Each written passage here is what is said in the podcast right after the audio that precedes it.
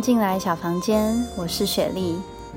小房间呢，就如同封面所画的，是一个安全放松的空间。我们可以在这里聊聊女性经验、性与性别、灵性与自我觉察。除了聊天，也希望你能够在小房间里得到疗愈，发现生活中每一件小事都有疗愈的能量在其中。欢迎你进来，小房间的门已经敞开。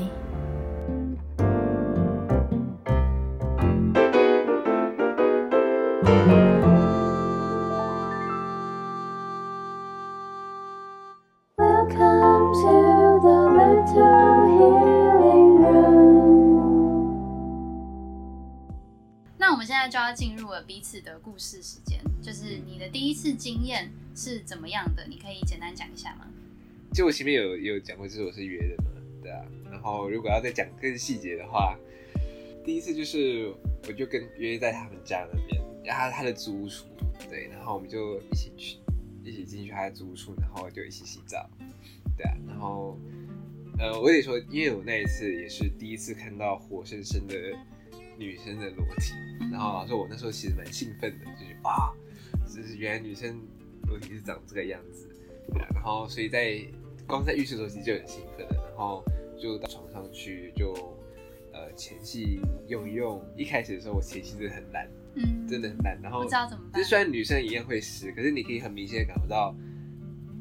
就是并不是到会让她觉得舒服的那那种感觉。就是她当然因为女生那的私密处只要刷自己一定都会湿，对，但是她我可以感觉到她没有到很舒服，嗯，对。那他有跟你讲吗？她当然不会讲啊，讲哦的多、多不好意思多讲杀风景， 对啊还是对啊。最后就是当然就是戴套，然后就进去嘛，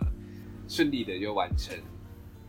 射精，然后就就结束了。哦，对啊那嗯那你知道在正戏这一块大概进行多久？待五分钟吧。这样不算早泄哦，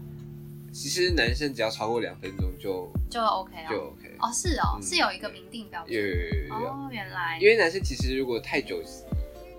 对女生来说也也不是很好。嗯，好，那听完 Harrison 分享的第一次的经验，其实，在整段我们的访谈之中，就是你也你也慢慢的就是提到了很多点，然后去组成了你的第一次的经验。现在换我分享一下，就我的第一次，嗯，就是我第一次就是跟我的第一个男朋友，嗯对我那时候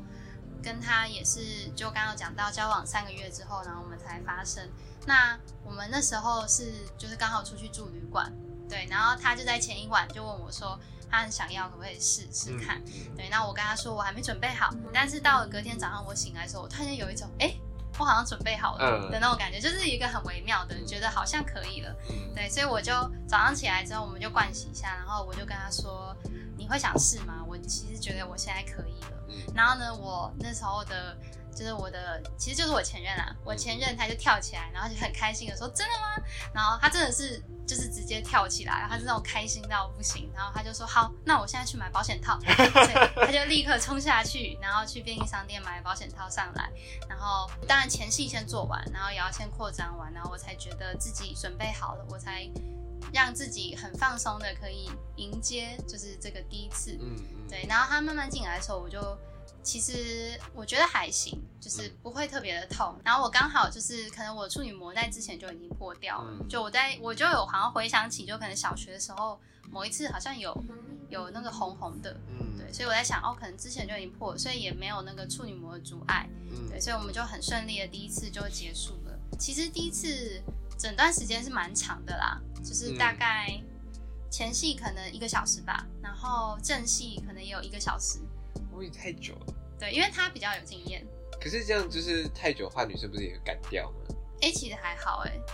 嗯，就是因为我们会那时候就有尝试不同的姿势，嗯哼，对，所以其实还好。就当然中间可能会休息一下，嗯然后再继续。对，就是并不是一整个满满的小时都在活塞，可是那这样休息一下，男生不会软掉吗？也不会啊，哦真的也还好哎、哦对，就可能会比如说换一个地方啊。当下就是我们也是有，比如放一点轻音乐，哦然后就是让彼此都放松一点，嗯嗯然后也确保说房外的人不会听到。听到对，嗯因为我其实那时候还会觉得会在意，嗯对，但是现在就是经验比较多之后，就会觉得哦，其实还好啦。就是人之常情嘛，来旅馆嗯就是要做的嘛。嗯，对，我我哎、我可以分享一个还蛮好笑的经验，就是有有一次我跟我女朋友，那时候我们就是去汽车旅馆，也不算汽车旅馆，就是那种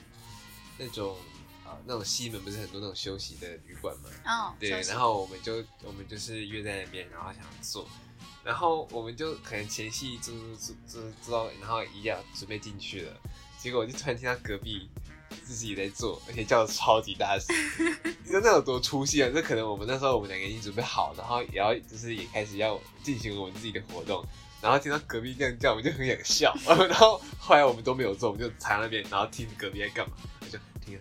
啊，他们哦，我们就开始猜他们在进行到哪一步。 这个你现在应该什么体位？对对对对你现在对，应该快要了，因为那个真的叫的很大声。真的蛮好笑。我觉得旅馆隔音不好，真的会有这种困扰。对对对对一方面是隔壁的声音传过来很烦，另外一方面就是很怕自己声音又会出去。呃，对，好，哎、那那我想问你，你在第一次就是你跟那个女生做的时候，嗯你知道她有没有高潮吗？因为女生的高潮其实很不明确嘛。呃，我觉得就是看身体，看身体的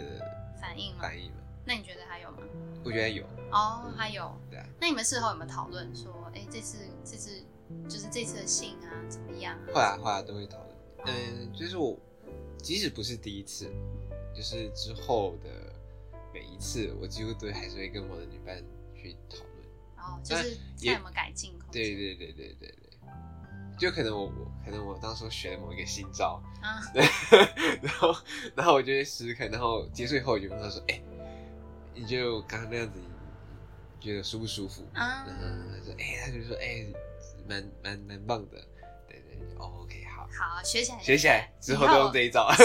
适适合的时候就可以拿出来对对用一对下，对对，不错哦。我觉得讨论很重要、哎，真的，就是确认彼此的眼神之外，还要确认是真的有舒服。对对，然后高潮与否，我觉得也是，就是如果有高潮当然是最好的，嗯但如果没有高潮，也是尽可能去，就是让双方都有满足的嗯感觉，其实就 OK。对，因为有有些女生真的很不容易高潮，嗯像有些女生她在阴道性交的时候很难高潮，但是嗯对在阴蒂刺激就会比较容易。嗯，对，所以如果呃有男生发现自己的女伴很不容易高潮的话，那其实可以在做的时候多去刺激她的阴蒂，这样嗯子双重攻击下可能会比较容易有舒服的感觉。我觉得男生如果很怕，就是在性交的时候没办法让对方高潮的话，就是在前戏的时候，最好说就是在前戏的时前戏的时候就让对方高潮。哦，因为对前戏其实又更能控制嘛，对对因为用对手啊、嘴巴。对对对对。对，好，所以你刚刚分享一个好笑的事情，嗯，那我现在也要分享一下，就是我在第一，哎，但你那个不是第一次，那你们第一你次那不是第一对次发生。那我我是在第一次的时候，我有就是有觉得蛮有趣的，就是就是我我们结束之后，我突然间觉得超害羞，因为我就是突然想到说，哎、刚刚自己发出了一些微妙的声嗯音，有点特别，因为毕竟就是你在性性行为的时候的那种呻吟声，跟你平常一定是很不一样的嘛。嗯哦，我自己觉得很不一样啊。啊哈，对嗯，就是像男生不是有些也会呻吟嘛？会啊会对啊啊，那那个你平常一定是听不到的，会啊，会吗？为什么平常会听不到？就你平常没有任何一个时机，你可以发出这种声音在吧。房自己自己在房间用，所以会啊，哦，你说自己打枪的时候哦，对啊，是对啊哦，，嗯，哦，好吧，因为像我自己，我自己来的时候，我是完全不会发出声音的。啊，就是完全就是经营到底，，对，静音到底，而且它那个起伏就是一个很小的起伏就结束这样。嗯对是，哦，你这样讲好像也也是有道理的，对啊，对啊就是对啊因为怎么讲？因为你等于是把一个自己平常也没有发现过的面相，嗯直接展露给对方看。，对，其实那个感觉还蛮酷的。嗯，对，然后我结束之后还有一种就是完成了人生一大壮举的感觉，就觉得哇，我达成了某一件很了不得的事情，我今天终于完成了的那种感觉，还不错。我们最后想要讲一下，就是有关于性这件事情，因为其实会有很多，比如说，不管是传统的观念或者是宗教的想法，会去污名化性，会觉得你有性就代表你的自制力不够，就代表说你没有办法去改变你的原始的欲望。那对于这件事情，你有什么想要跟观众讲的吗？呃，我我觉得应该这样讲，就是说这些传统的观念，或是保守的观念，或是这些宗教的这种对于性的禁忌，我基本上说我都是尊重的，因为我觉得这些它它本来就是一种文化，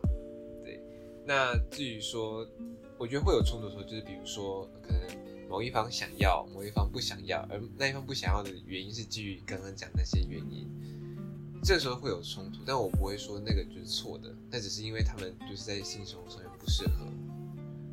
但如果对方都可以找到彼，就是彼此在性活上面很契合的时候，这就不是一件坏事。保持尊重的心态，对然后去看待、去尊重彼此的一些对于性的一些价值观，对然后去看能不能从中找到一个共同点。对对，嗯对比如说有些人可能家庭就是比较传统，就是爸妈就是觉得要婚后性行为，对对对对，但是你可能也就是把持着一个婚前一定要试试看才知道好不好用的心态的话，那可能双方就需要去讨论。嗯哼，对，嗯，